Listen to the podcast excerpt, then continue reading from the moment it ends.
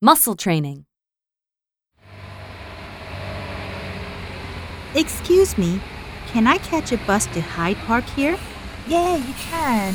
You need a number nine. That stops at Hyde Park. Oh, I see. Oh, it's a double decker. Yeah, a route master.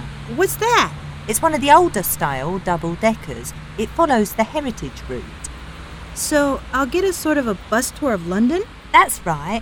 Take a look at your map. See all the stops on it? That's your route. Oh, thanks. That's very helpful. Can I use my Oyster card?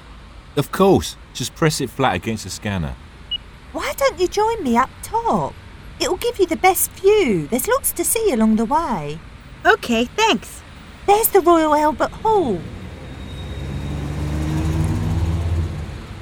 And there's Knightsbridge Station. It's impressive. The next stop's mine, right? Yeah, if you're getting off at Hyde Park. If you stay on for a bit longer, you'll see Pall Mall and Trafalgar Square. How do I get off? Just press the bell. Bye or cheers. Hi, guys. So you got here okay? No problems getting the bus then? No, I got a route master, so it took me on a sort of tour of the city on the way here. Cool.